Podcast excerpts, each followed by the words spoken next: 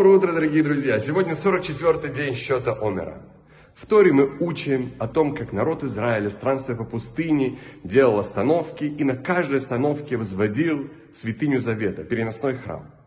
Вокруг переносного храма строились палатки и устраивались колено Израиля, как бы охраняя переносной храм со всех четырех сторон.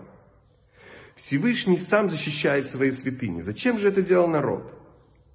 Тора показывает нам, что внутри каждого из нас есть частичка Бога. Есть внутренний храм, который мы должны защищать каждый день от влияния негативного всего мира.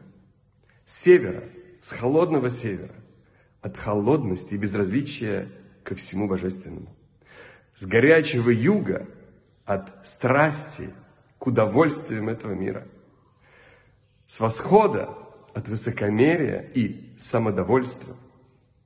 Из Запада от отчаяния и пессимизма.